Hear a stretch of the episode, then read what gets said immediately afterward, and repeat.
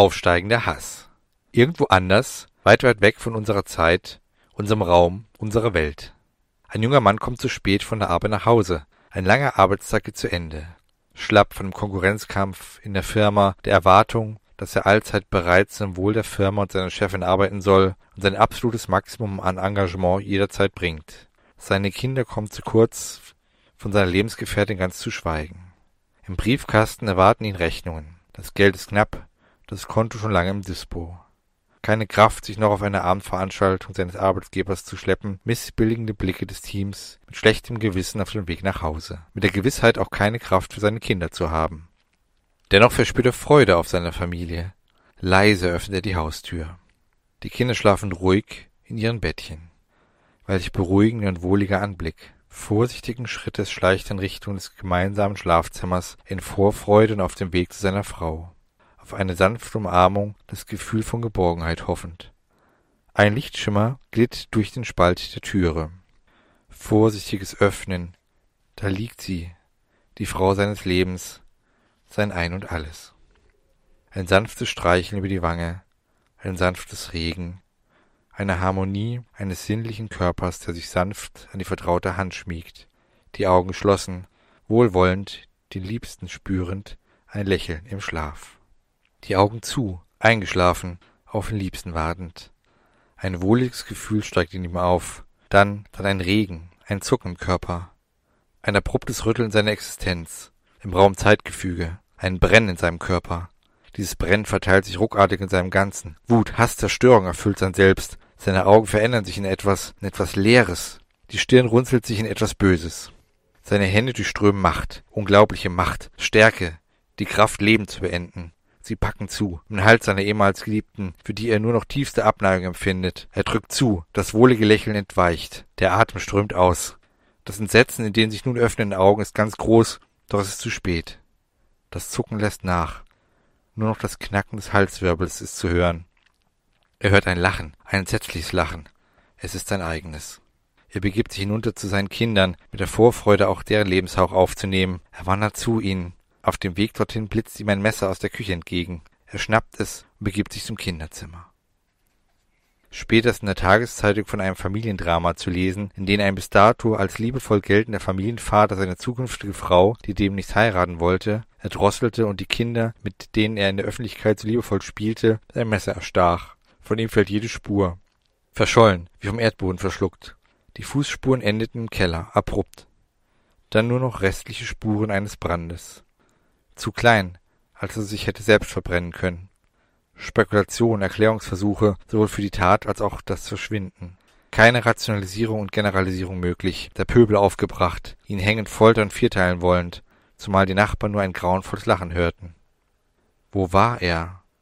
Einer wusste es. Es wusste der dieser Welt zuständige Cleaner. Wie der Mörder hieß, stand in der Zeitung. Sein Name war Alan Fine, ein beliebter und sehr erfolgreicher Journalist und Chef einer großen Zeitung. Der Kreis schließt sich das vertraute idyllische Fleckchen Natur mit Waldhütte. Wir befinden uns in einer vertrauten Umgebung. Schon einmal waren wir auf dem idyllischen Waldweg, der zu einer noch idyllischeren Blockhütte einer uns wohlbekannten Waldexpertin führte. Von dieser Vertrautheit und Wichtigkeit der beteiligten Personen, die sich nun erneut begegneten, wussten sie nichts. Sie wussten nicht einmal, dass diese Begegnung erneut stattfand und diese leider sehr kurz andauerte, da entweder einer oder alle ihr Leben schon mehrmals abrupt und nicht ganz freiwillig beendet hatten. Oft diese missglückten Bemühungen der dauerhaften Zusammenkunft schon stattgefunden hatten, wusste letztlich nur einer, wenn überhaupt, und wenn exakt, dann nur im Unterbewussten. Und dieser bzw. derjenige welcher mit dem Namen Ild, der sich als Gnom bezeichnete, landete mit einem diesmal unsanften und verärgerten Ding, gefolgt von einem dumpfen Plopp, auf eben jener uns bekannten Waldstraße. Der Grund der Verärgerung war, dass nicht ganz nach dem Plan verlief, den er sich vorgestellt hatte.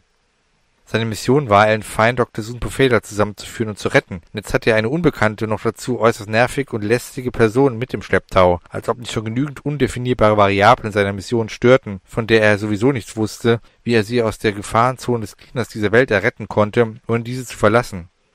Und er wusste leider überhaupt nicht, wie dies anstellen sollte, da er selber auch nicht mehr wusste, wie er auf diese Welt gekommen war und ehrlicherweise dachte er, wenn er dieses Omerzometer nicht bei sich hätte, welches ihm ermöglichte, durch Raum und Zeit innerhalb einer Welt zu springen, hätte er langsam angefangen, sich selbst für verrückt zu erklären. Aber mit diesen Gedanken war er nicht allein. Ellen Fine und die reizende Assistentin Bridget Gabolski habe ich schon erwähnt, wie reizend sie war, um nicht zu sagen, nicht nur wunderschön, sondern dazu noch verdammt sexy, aber nicht so oberflächlich, sondern verdammt elegant und dazu richtig, richtig heiß, materialisierten direkt neben ihm.